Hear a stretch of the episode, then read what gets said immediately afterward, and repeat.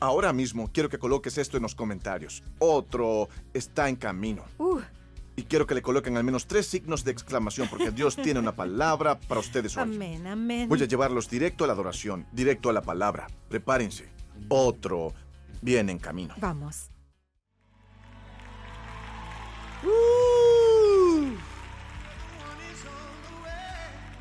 Está en camino.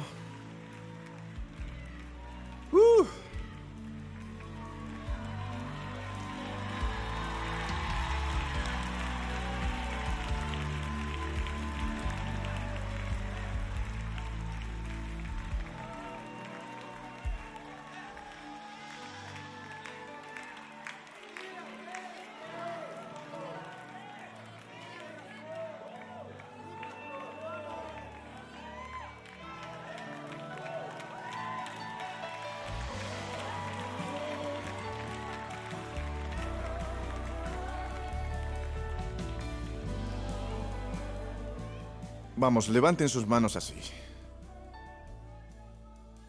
Oh, oh, oh.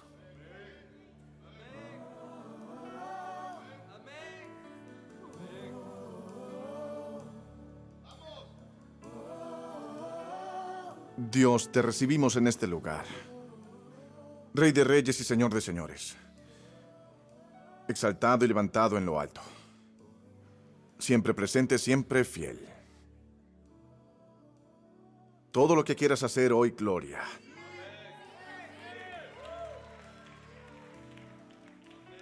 A quien quieras sanar, a quien quieras liberar, a quien quieras cambiar, hazlo de nuevo. Lo has hecho antes, hazlo de nuevo. Hazlo de nuevo. Y de nuevo, y de nuevo.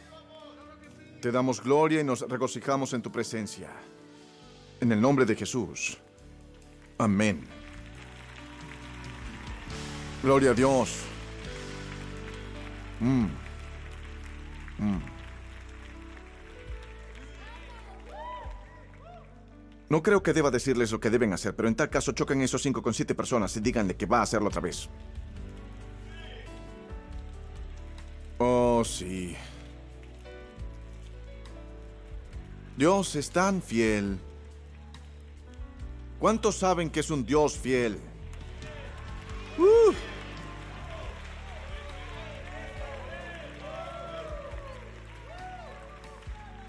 Saben, he estado predicando esta serie sobre Dios y... Sí, quiero decir, espero que todas las cosas que prediquemos aquí sean sobre Dios. Pero de una manera muy única, Dios nos ha estado diciendo que Ah, hay mucho sobre Él. Hay tantas maneras en las que Él desea aparecer en nuestras vidas que aún no hemos reconocido. Y por eso empecé la primera semana hablando de cómo es el Dios del también. Ese mensaje significó mucho para mí porque me recordó que, ¿saben? No hemos conocido del todo a Dios todavía.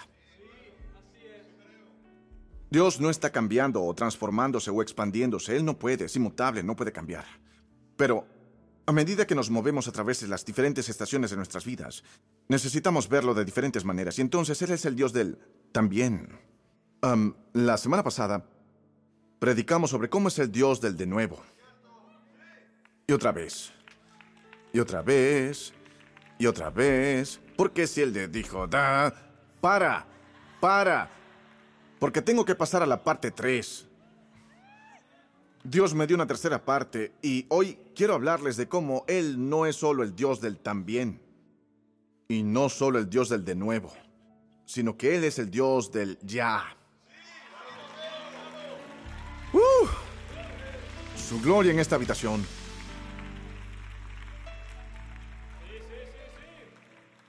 Así que muy rápido sacudan sus manos y digan que está en camino y pueden sentarse. El Dios del ya. Pueden sentarse.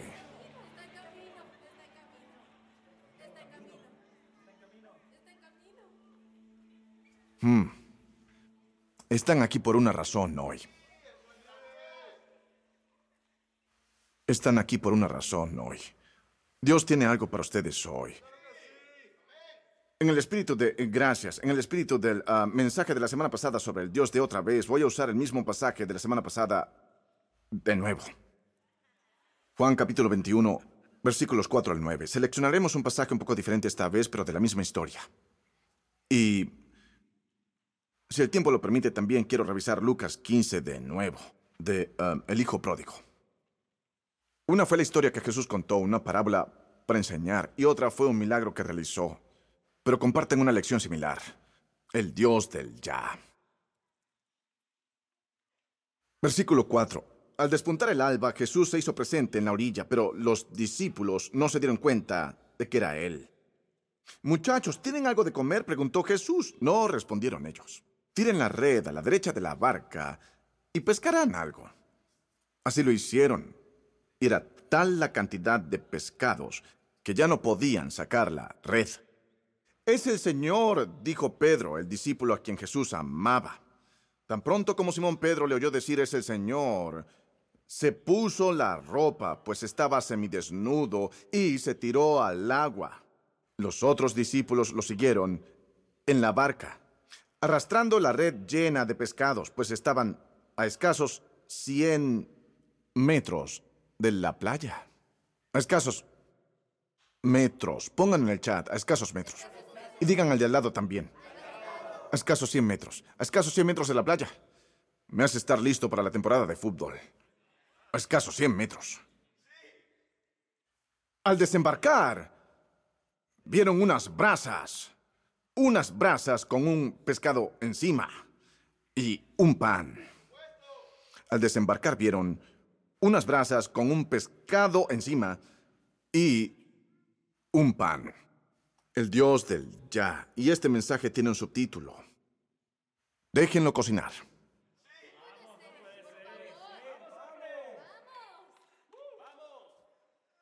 Pensé en contarles una pequeña historia.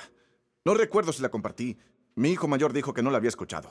Ah, cuando estaba en la secundaria, justo después de que me dediqué realmente a Jesucristo, yo estaba corriendo por ahí diciéndole a todo el mundo que necesitaban ser salvos y que iban al infierno y, y eh, que yo no iría. Y sean como yo. Estaba quemando todos mis CDs de Motley Crue y Guns N' Roses y escuchaba Striper y... Quemé el de Pantera y empecé a oír a Petra. Si ustedes están en la subcultura sabrán, si no saben, no sabrán, no necesitan saberlo. Y um, yo solo le decía a la gente todo el tiempo, yo era muy, muy um, audaz. Um, algunos dirían entusiasta sin conocimiento, pero yo estaba, yo estaba emocionado, encendido. Mi papá, él no iba a la iglesia en ese momento. Él había estado en la iglesia cuando yo era niño. Mi mamá siempre nos llevó a la iglesia, pero mi papá no iba a la iglesia en ese momento. Él iba a jugar golf el domingo, iba a jugar al campo de golf emborrachándose con mi tío y creo que hacía una especie de expiación cuando me estaba preparando para ir a la iglesia. Él se despertaba temprano y nos cocinaba el desayuno. Entonces, él estaba ahí preparando huevos revueltos y sémola de maíz. Si no te gusta la sémola de maíz, no te necesito como miembro de Elevation Church.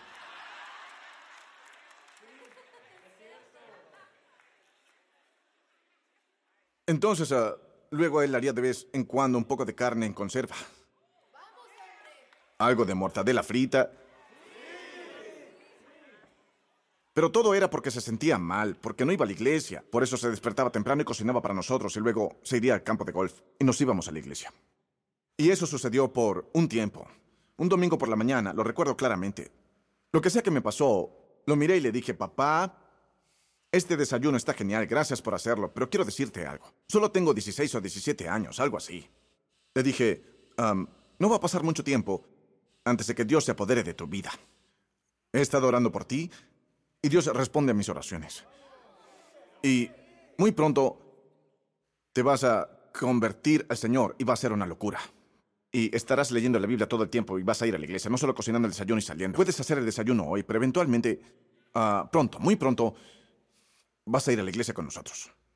Y, no recuerdo si dijo algo. Él no fue a la iglesia ese día. siguió cocinando. Y yo fui a la iglesia.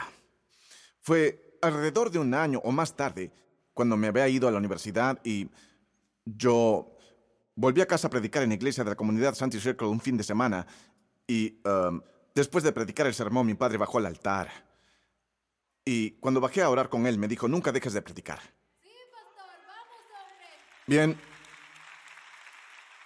Ustedes saben, tuvimos muchos altercados y moritones después de eso. Él no fue raptado al cielo, no se convirtió en el próximo papa, Billy Graham o Bill Gates, para caso. Pero, um, eso realmente era un cambio en su vida. Él empezó a memorizar la Biblia y cosas así. Me dijo algo.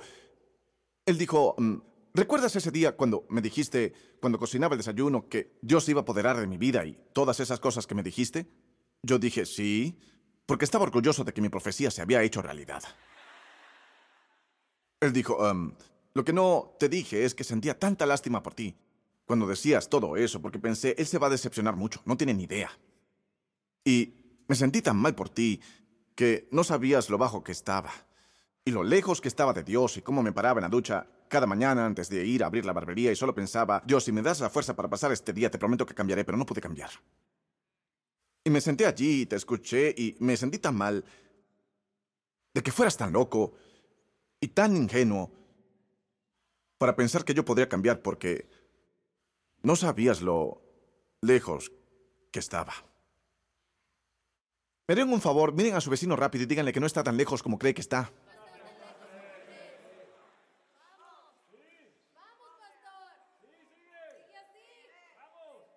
Eso es lo que Dios sabe que tú no.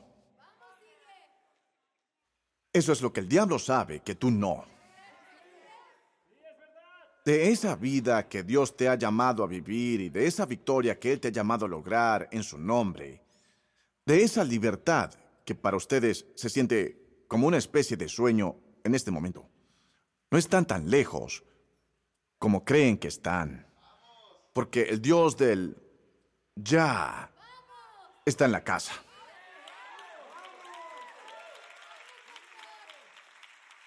Les cuento esa historia no para impresionarlos, sino como un orador motivacional lo diría, para impresionarles, o más bien para reflejarme a mí mismo en esos momentos que tenemos en nuestras vidas, como el que tuve con mi papá, donde tú sabes algo, no sabes cómo lo sabes, lo sientes, aunque tus sentidos te digan algo diferente, tu espíritu lo dice. De hecho, se me ocurrió esta mañana contarles esa historia mientras le preguntaba a Dios, ¿cómo puedo traerlos a este texto que es eh, una historia sobre un pescador llamado Pedro que fue llamado a ser pastor y tuvo que hacer una transición porque había pasado por una experiencia donde se decepcionó a sí mismo y pensó dejar a Jesús.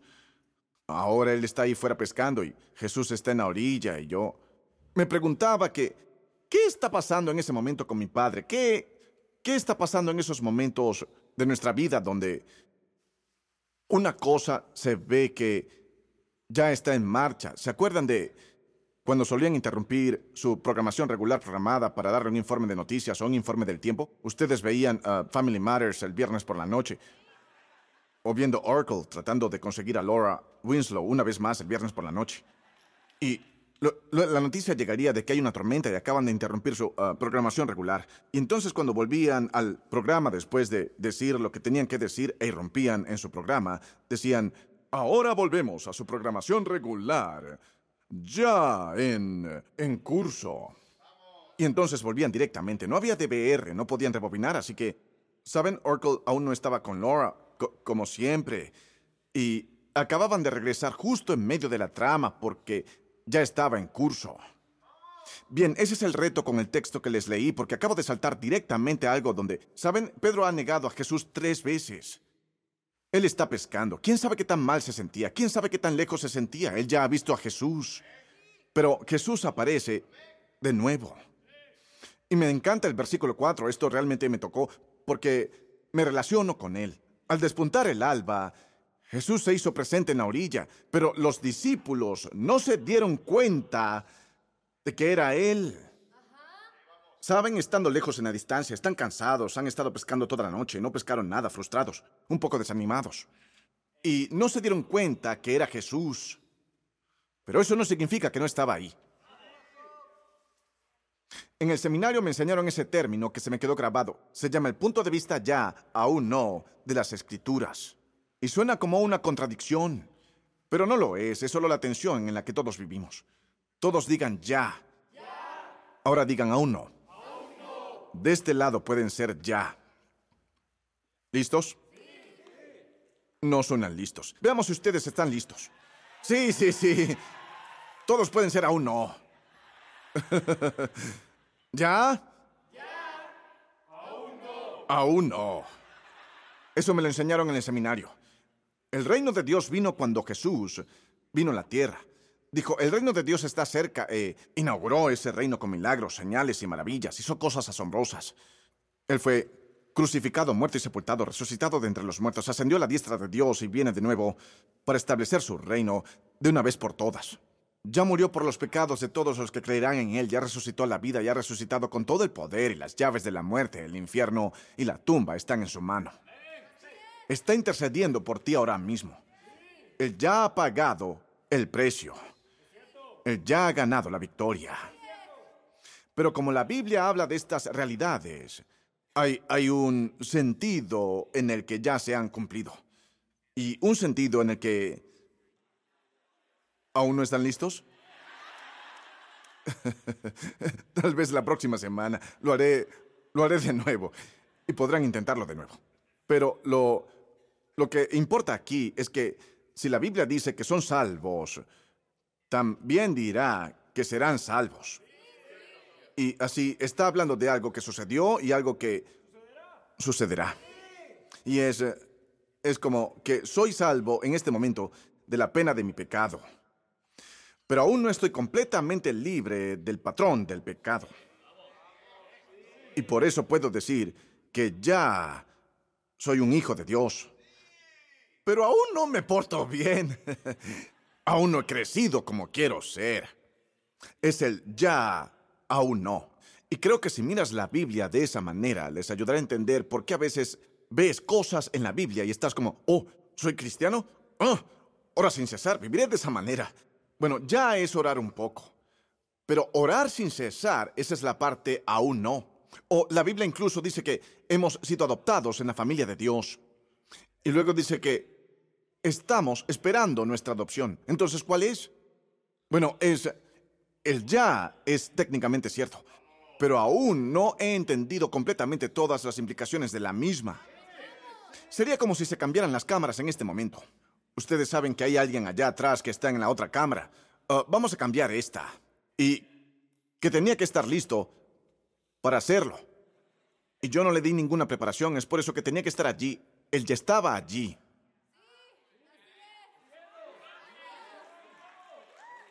esperando una palabra para poder hacer lo que estaba allí para hacer.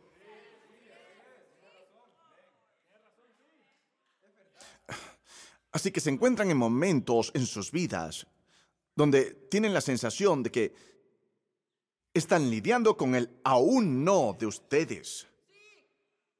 Y están escuchando sobre el ya de Dios. Y puede ser difícil de reconciliar. Así que creo que es la escena aquí, cuando Pedro y Jesús desayunan en la orilla. Creo que esa es la escena de ese día, conmigo desayunando con mi padre. Creo que esa es la escena en sus vidas también. Y los invito a entrar en ella para todos los que aún no lo han hecho. Una escritura que realmente me encanta. Honestamente nunca le había prestado atención, le había pasado por alto. Pero Pablo está describiendo esto en 2 de Corintios 6:10. Él describe esto y suena un poco esquizofrénico, pero creo que solo está siendo real. Dice en 2 de Corintios 6:10, aparentemente tristes, pero siempre alegres. ¿No suena eso? Pablo, ¿necesitas alguna medicina o algo así? No puedes decidirte, lo digo en serio, es como triste, pero siempre alegre. Y luego se pone mejor, él dice, pobres en apariencia, pero enriqueciendo a muchos, como si no tuviéramos nada aún. Pero poseyéndolo todo. Nos está mostrando este cambio, solo un pequeño cambio que es como, estamos tristes, pero alegres. somos pobres, contados pobres, pero fuera de nuestra pobreza se está creando una riqueza espiritual en la tierra y estoy contento por eso. Y luego la última parte me llegó porque les enseñé esto la semana pasada y quiero ir un poco más profundo. Él dijo, como si tuviéramos, ponlo de nuevo, como si tuviéramos nada, pero poseyéndolo todo. Así es que aquí es donde les mostré mi truco la semana pasada. Cuando empiezo a tener derecho, cuando empiezo a ser mezquino, cuando empiezo a olvidar lo que Dios me ha dado. Es un pequeño truco que he aprendido a hacer para darme cuenta de que tengo todo. Oh sí, estás viendo a un hombre bendecido. Un hombre muy bendecido. Lo tengo todo. Lo tengo todo. Y así es como lo consigo todo. Les voy a enseñar cómo conseguirlo todo en cinco segundos.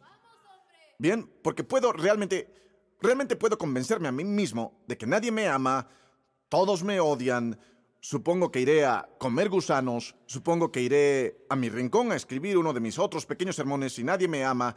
Y entonces digo, oh no, esto es ridículo, ¿de qué estás hablando? No solo he sido bendecido con tantas cosas, pero hago un ejercicio donde me imagino la pérdida de alguien que amo mucho. Me imagino la pérdida. Eso es muy negativo. No, mira a dónde me va a llevar, porque es muy, muy poderoso. Me imagino, y si perdiera a Holly, ¿qué daría por tenerla de vuelta?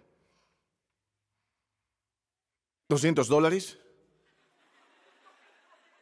Vamos, gente. Todo. Te mato y tomo lo tuyo si tengo que recuperarla. Todo. Lo que sea necesario. Seré... Um, ¿Cuál es la película, Ramson? Voy a ser Mel Gibson, voy a ser Liam Neeson. Voy a irrumpir a través de las puertas del infierno. ¿Qué haría yo? Daría todo para tenerla de vuelta. Y la tengo ahora. Así que, ¿a qué tengo? Todo. ¿Ven lo rápido que fue eso? Pasé de estar molesto, estar perturbado, de ser... Eh, ¿Cuán tontos podemos ser cuando nos, cuando nos ajustamos a algo a lo que hemos tenido acceso demasiado tiempo. Nos aclimatamos a lo que está disponible. Y entonces nos volvemos inconscientes de lo valioso que es porque nos volvemos demasiado aclimatados a lo que está disponible. Así que cuando dicen en el versículo 4, oh, tengo que darles un poco más de esto. Al despuntar el alba, Jesús se hizo presente en la orilla, pero los discípulos no se dieron cuenta de que era Él me di cuenta que su conciencia no había alcanzado a la de ellos aún. Él estaba allí, pero aún no estaban conscientes. Él no estaba menos allí, porque ellos no estaban conscientes de eso. Él estaba parado en la orilla, cocinando pescado, preparándose para que ellos sacaran más pescados. Ellos tenían mucho pescado, va a haber pescado hoy. Pero la única cosa que ellos no podían saber en ese momento era que él ya estaba allí, a donde ellos se dirigían, pero también había algo que él quería mostrarles antes de que llegaran allí. Y entonces miro a Jesús en este pasaje y me doy cuenta que una cosa es mirar atrás en mi vida, me siento enseñando y predicando y gritando y alabando hoy. Y veo, veo casi como un signo colgando sobre cada puerta abierta en mi vida. Jesús estaba aquí.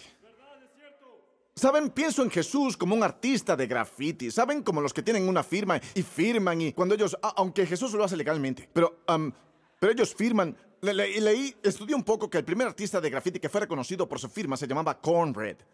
Y uh, él era genial. Estaba en Filadelfia. Saltó sobre la cerca en el zoológico de Filadelfia una vez cuando él tenía 17 años y pintó con aerosol el lado de un elefante. Y él firmó Cornbread Vive. Y miro hacia atrás sobre mi vida ahora y veo todas estas firmas. Sobre, sobre no solo las puertas abiertas y las oportunidades que Dios me dio, sino incluso en algunas de las puertas cerradas por las que Dios no me dejó pasar. Y ahora miro hacia atrás y veo una etiqueta que dice, Jesús estaba aquí. Miro hacia atrás sobre algunas de las relaciones que Dios trajo a mi vida y... Y algunas por las que yo le pedí y me dijo, aún no, aún no. Miro hacia atrás sobre algunas de las bendiciones ya en mi vida y veo que, oye, Dios ya ha estado trabajando en esto durante mucho tiempo para mí. Es decir, que Él ya ha hecho mucho por mí. Y cuanto más accedo a las bendiciones ya que tengo en mi vida, más consciente soy. Los no ególatras, prepárense.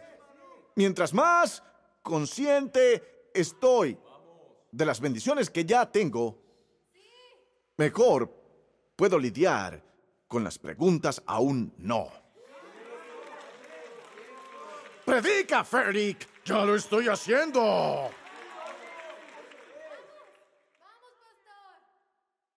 ¿No es bueno entrar en un espacio donde dices, espera un minuto, un minuto? Sí, hay algunas cosas que quiero que Dios añada a mi vida. Pero ser bendecido no se trata de lo que Él podría o no añadir. Se trata de lo que yo accedo, que ya tengo. Aprender a acceder a lo que ya tengo es el proceso de la gratitud. Y la gratitud es el punto de acceso a la alegría. Es por eso que me encanta mi pequeño ejercicio. Porque cuando no soy consciente de una bendición, siento que no está allí a pesar de que está. Lean las escrituras. Jesús estaba en la orilla.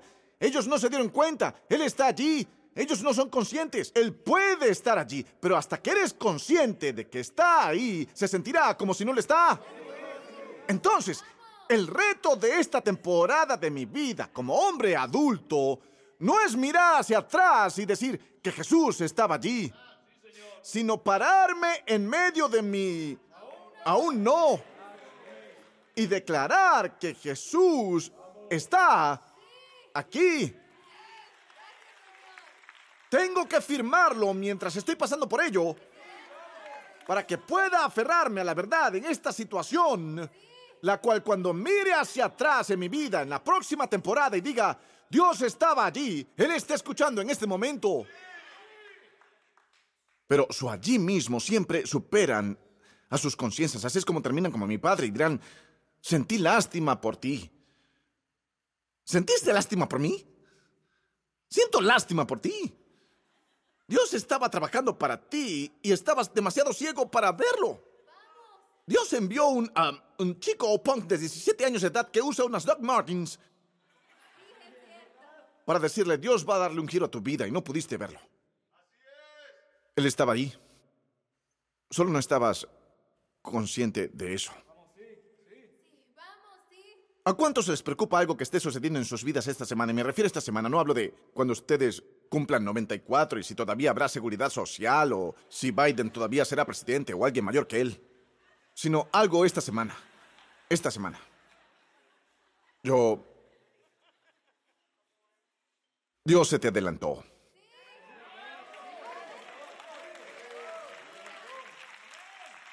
Déjeme ser más específico. Jesús ya está ahí. Oh, eso es tan bonito. Jesús imaginario ya está ahí. Este es el problema con ustedes los cristianos. Tienen este amigo imaginario llamado Jesús que creen que va a resolver todo para ustedes. No es imaginario. No es imaginario.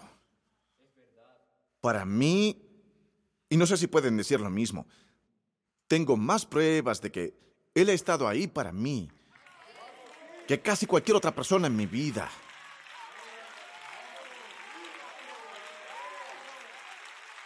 Así que, si querían convencerme de que Dios no es real, deberían haberlo hecho hace mucho tiempo. Porque están atrasados. Porque yo ya he visto los caminos que Él ha hecho para mí. Yo ya he visto las cosas que Él me ha hecho pasar. Yo ya lo he visto sacar agua de una roca. Yo ya lo he visto. Ahora chocan esos cinco con alguien y díganle, yo ya lo sé. Así que no me puedes hacer dudar de él. Porque yo sé mucho de él. Yo ya lo sé. Yo no estoy estudiando un libro para saber si él es real. Yo no estoy esperando que un científico abra una molécula o parta un átomo para decirme si Cristo vive. Yo tengo la firma sobre mi vida. Y dice Jesús vive. Si saben que está vivo, denle una alabanza, aleluya. Aleluya.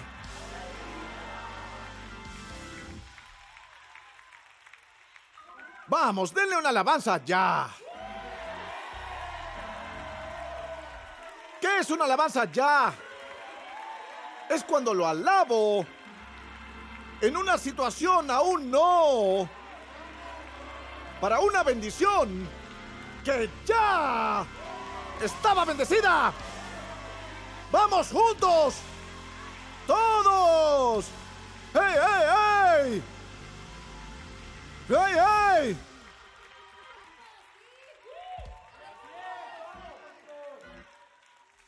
Necesito enseñar, pero choquen los cinco con al menos tres personas.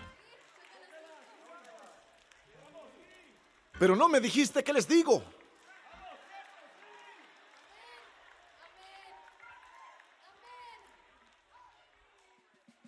Vean, ah, creo que necesitamos reconocer la conexión entre apreciar nuestro ya como anticipamos nuestro aún no.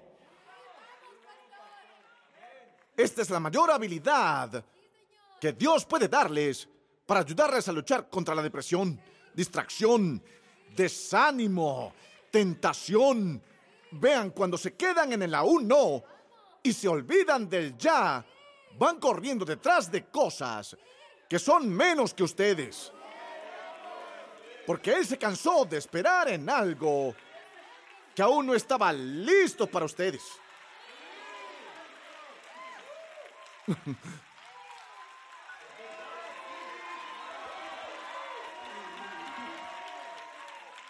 Pero cuando saben quiénes son, cuando saben lo que ya tienen, cuando saben quién ya los eligió para ser suyo, los llamó por su nombre.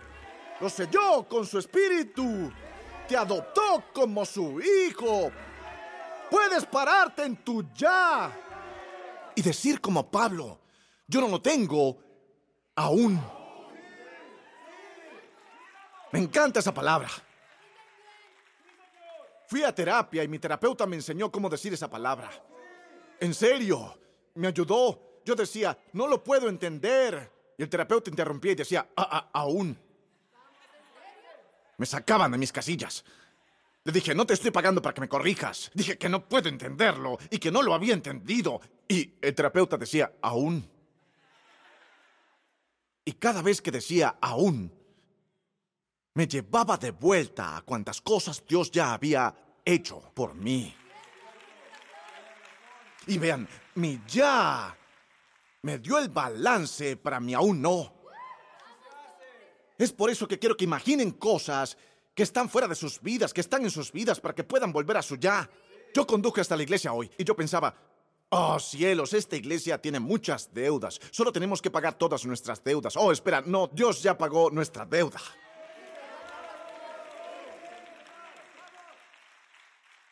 Eso me hizo querer. Ahora ven por qué estoy de buen humor predicando hoy. Predico muy bien sin deudas en mi espalda. No dio resultado en esos cinco minutos antes de que viniera a predicarles. Lo evoco en mi memoria y accedo al ya para poder avanzar de la uno.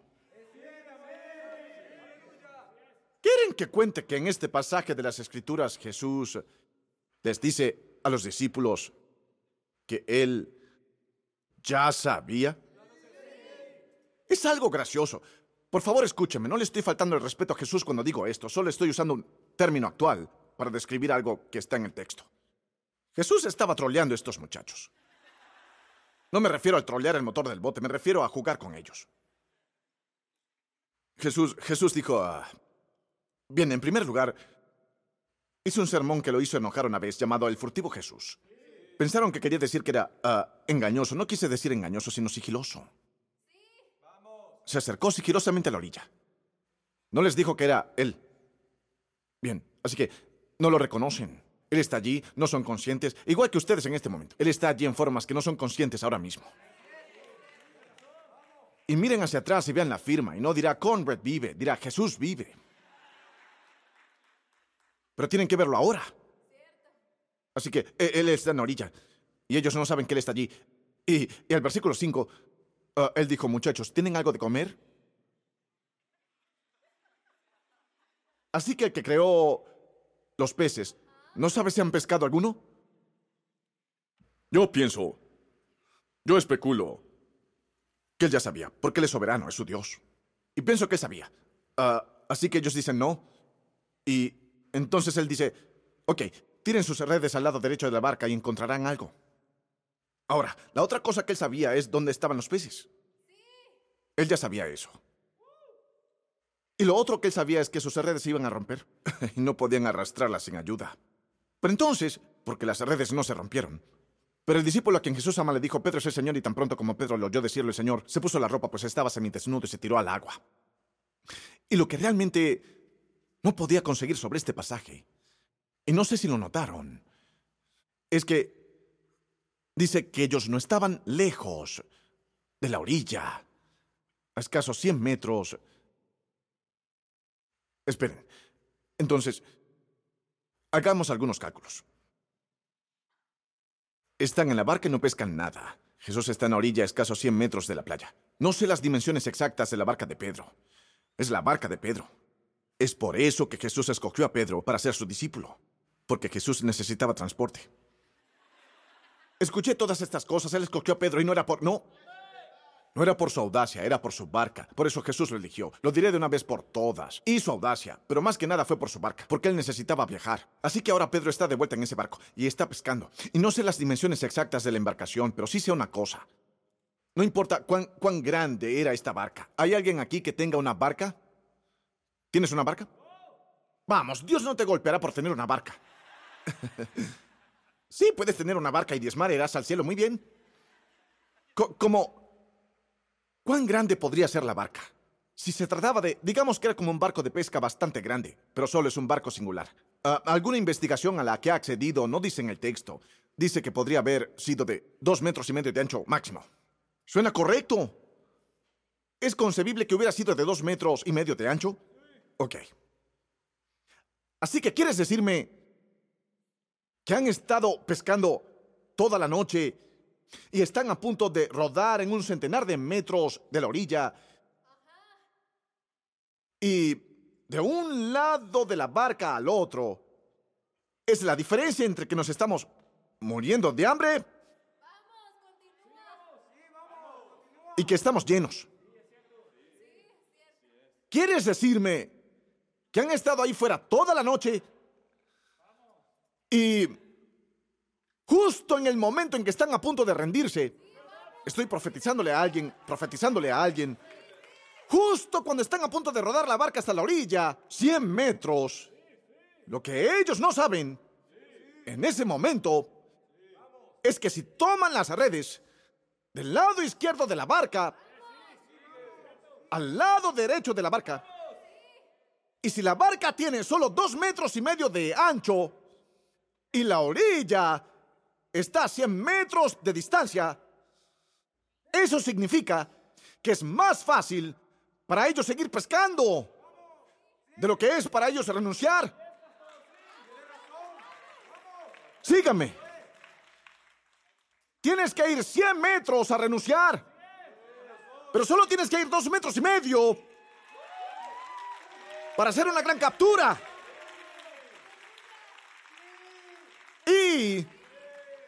Los peces no están en el camino cuando tiras las redes. Los peces ya... Ya están. ¡Uh! Los peces, en el momento en que tiras las redes, los peces no empiezan a nadar. No, es por eso que Jesús llegó a la orilla, solo porque le dijo a los peces que nadaran y lo hicieron. Por lo que cuando ustedes tiran sus redes en su temporada de aún no, ustedes necesitan saber que lo que están pescando no está lejos de ustedes.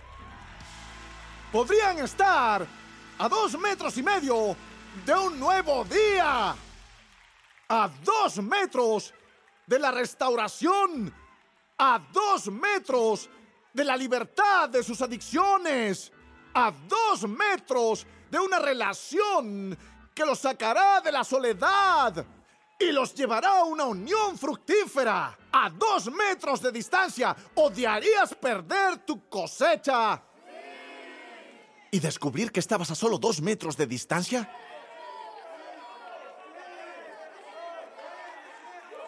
Va a ser grande, bebé. Va a ser grande. Van a hacer una diferencia, van a decirle a otros, van a ayudar a otros, van a dejar de ser egoístas, van a servir a otros. Dios ya sabe lo que Él les ha llamado a hacer. Y el diablo quiere que jalen esa barca y se rindan porque Él sabe que solo están a dos metros. Véanlo como el principio de que a veces un pequeño cambio puede hacer una gran diferencia. Un pequeño cambio. Solo para hacer un pequeño cambio hoy. No estás tan lejos como crees que estás. Para quien quiera que sea esta palabra, está ardiendo como un fuego en mis huesos. No estás tan lejos como crees que estás. Desearía poder reunir la fe que tuve cuando le dije a mi padre que no estás tan lejos como crees que estás. Dios puede arrebatarte con su dedo meñique, Él es fuerte. Su mano no está floja. No me importa lo lejos que estés, no estás tan lejos como crees, no estás lejos de Dios. Él es Dios, quien le dijo al Hijo cuándo levantarse, y lo hizo. Él es Dios, estoy hablando de Dios quien le dijo a la tormenta que se calmara y lo hizo. Estoy hablando de Dios, quien le dijo a los muros que cayeran y lo hicieron. Estoy hablando de Dios, quien le dijo a los huesos que revivieran y lo hicieron. Podría tener otro, y le dijo a los peces cuando nadar, y lo hicieron. Lo hará de nuevo. Y si le dijo a los peces cuando nadar, y lo hicieron, lo hará de nuevo. ¡Oh, es el remix! Ni siquiera hemos lanzado el original aún. Y ya estamos trabajando en el remix. Porque Él es Dios. Y Él es bueno. Y Él es fiel. ¿Me escuchaste, diablo? Porque Él se ha ido, así es como. Y Él es bueno, ¿eh? Y Él es muy fiel. Oye, está en camino. Está en camino. Está en camino. Está en camino. Echa tus redes ahora. Uh. Así que veo una imagen ahora mismo. Quédense conmigo, conmigo, conmigo. Quiero ministrar a alguien. Ustedes piensan que está muy lejos de Dios. Vean esto. No solo estaba Jesús a solo 100 metros y ellos no tenían idea de que él estaba allí. Y no solo estaban los peces a dos metros y medio y ellos no tenían ni idea de que estaban ahí. Pero Pedro, tú ya has sido restaurado a los ojos de Dios. Ahora es tiempo de que ustedes sean restaurados en tus ojos. Recíbanlo, recíbanlo.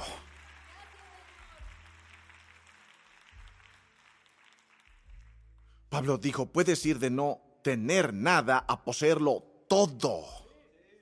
De no tener nada aún, pero poseerlo todo. Tus redes están vacías y no lo tienen aún. Eso no quiere decir que no esté ahí. Así que el don que tienen es real, solo que no está completamente crecido aún. El perdón que tienen es real, solo que no están completamente acostumbrados y familiarizados con su libertad en Cristo aún. Estoy ahorrando tu dinero y que no pagues terapia. Esto es lo que van a hacer si vas allá. Estoy tratando de ahorrarte algo de dinero para pagar terapia. Deja algo en el cubo para tu terapeuta hoy. Quiero que vean el poder de tu aún. Y que creas en el Dios del, del ya. Es confiar en el Dios del aún no. Cualquier cosa que tomes, con cada hábito que implementes. Una señora me dijo en Elevation Nights, ella estaba parada ahí y yo hice aquello que todos odian cuando lo hago y le dije, voltea a tu vecino y dile. Y ella dijo, puse mis ojos en blanco. Y me hiciste decirle algo a mi vecino y él era alto y yo era soltera y él era soltero. Y ella me escribió una carta y me dijo, hoy él es mi esposo. No lo estoy inventando. No lo estoy inventando. Voy a imprimir el correo electrónico, lo voy a poner en Twitter, en Face y MySpace.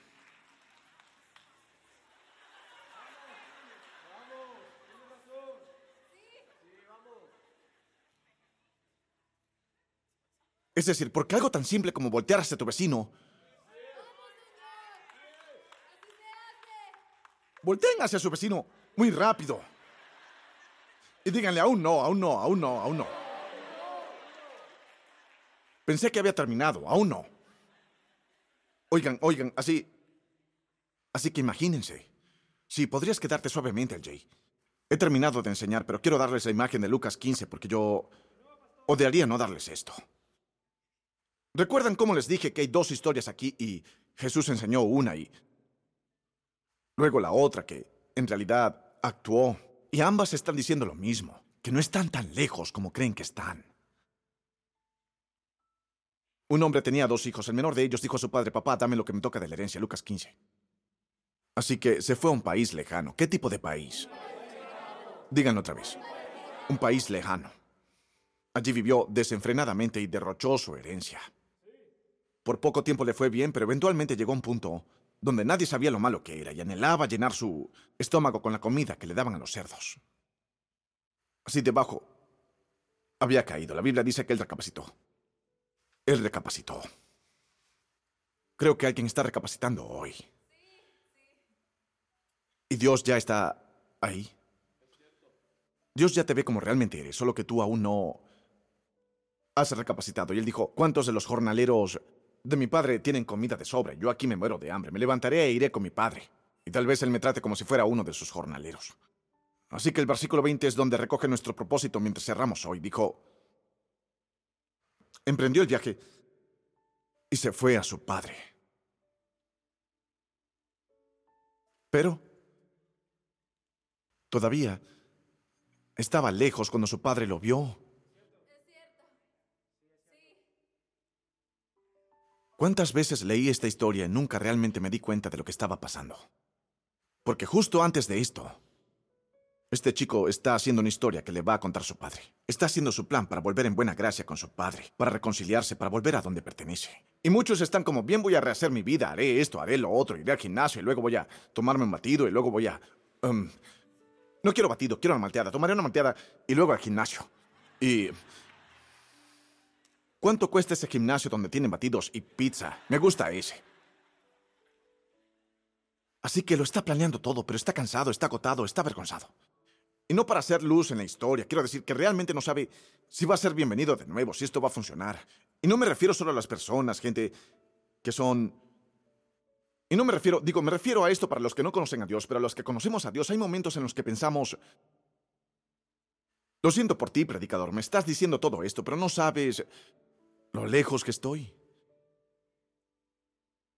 No sabes lo que pasa conmigo y mi esposa. Un chico finalmente me dijo el otro día, he estado fingiendo durante cinco meses, sigo diciéndote que todo está bien, pero no quiero que pienses mal de mí, pues eres predicador, pero no he trabajado en cinco meses, he salido de casa todos los días yendo panera para que mis hijos piensen que tengo un trabajo y no sé lo que voy a hacer, me quedé sin dinero. Y por toda la habitación, aún no hay redes vacías. Por todo el mundo así tienes esta estrategia en tu mente y piensas, Bien, así es como voy a conseguirlo, así es como voy a arreglarlo. Y saben, eso podría ser agotador. Puede impedirte incluso dar el primer paso realmente. Tengo que imaginar con cada paso que el chico ha dado, que el chico ha dado Dios, espero que papá me reciba de vuelta. Incluso si solo me deja dormir afuera, me probaré a mí mismo. Trabajaré mi regreso, llegaré allí, llegaré allí. Puede que me lleve años, Llegaré allí. Así que voy a hacer un discurso para él. Recuerden que es un país lejano, por lo que tiene un largo camino por recorrer. Y en algún momento a lo largo de este largo camino, mientras ensaya su discurso, Padre, no merezco ser tu hijo, trátame como uno de tus jornaleros. Te he deshonrado, te he avergonzado, he pecado y lo siento. Tal vez debería poner la primera parte primero, así que lo siento, he pecado, pequé, lo siento. En cada paso que da está trabajando en esto y ensayando en su mente. Así es como voy a volver, así es como voy a hacerlo. Voy a Voy a decirle a mi padre, voy a decirle a mi padre, voy a decirle a mi padre. Y mientras él ensaya su discurso, de alguna manera, su padre ya estaba corriendo hacia él. Y miras hacia arriba y te das cuenta. Oh, él ya está aquí. Mientras él todavía estaba muy lejos. Mientras él todavía pensaba, tengo que ir muy lejos. Y al que él estaba planeando arrastrarse, lo agarra. Con la gracia, lo abraza. No están tan lejos como creen que están. Lleva un tiempo recomponer tu vida. Pero solo lleva un momento estar bien con Dios. Eso es todo. Él ya lo decidió. Él ya pagó por ello. Siempre eres suyo. Siempre serás suyo. Siempre has sido bienvenido en su presencia. Siempre serás amado. El Dios del ya es el Dios de cada uno. Hoy estamos en el medio. Y quiero decirles que guardes tu discurso. Dios no necesita que le digas 25 razones de por qué lo sientes. Solo vengan a Él y díganle, Padre, soy tuyo. Y confío que todo lo que me preocupa en el mañana, tú ya estás ahí. Ya estás en la orilla. No estás lejos. Así que no estoy lejos. Ya soy amado. Ya soy elegido. Sé quién soy. Soy un hijo de Dios. Nada puede cambiar eso. Sé lo que has hablado. Ya soy amado. Más de lo que podía imaginar. Y eso es suficiente.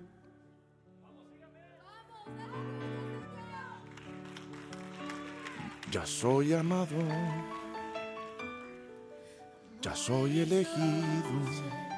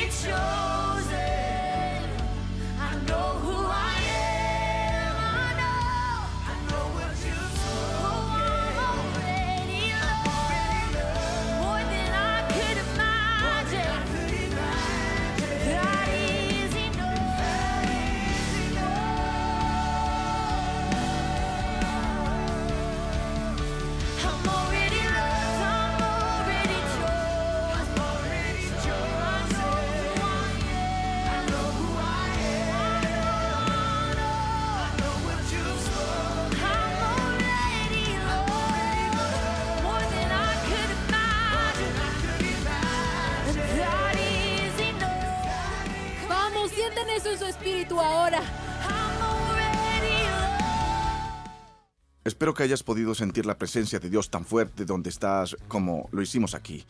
Una revelación asombrosa saber que todos ya somos amados. Sí, Ya somos elegidos. Ya somos bendecidos. es hermoso. Quiero que reciban eso en su corazón hoy Sí. y lo crean por fe. Sí, Y quería tomar un momento antes de irnos para agradecer a aquellos de ustedes que donan a este Así ministerio, es. que oran por este ministerio. Aquellos de ustedes que comparten estos enlaces y comparten el Evangelio con la gente. Dios los usa de una gran manera. Sí. Pueden asociarse con nosotros y saber más sobre eso abajo. También quería invitarles a Elevation Nights. No es demasiado pronto para empezar a hacer sus planes. vamos a salir. De octubre 3 hasta el 12. Sí. Mi día, dicen aquí. Hagan clic en el enlace para encontrar los boletos. Así que les diremos las Bien. ciudades Miami, su ciudad natal, Tampa, Knoxville, Duluth, Georgia, Atlanta, Atlanta. Birmingham, Alabama, Lubbock, Texas, Dallas, Texas y Houston, Texas. Vayan a elevationnights.com, obtengan sus entradas y asegúrense de que lleguemos a saber de ustedes en los comentarios. ¿Qué te detiene de creer en Dios? Cada vez estás más cerca de lo que piensas que estás. Sí. Dios ya ha preparado tu mañana para caminar en la fe. Te amamos. Así es. Nos vemos pronto por aquí.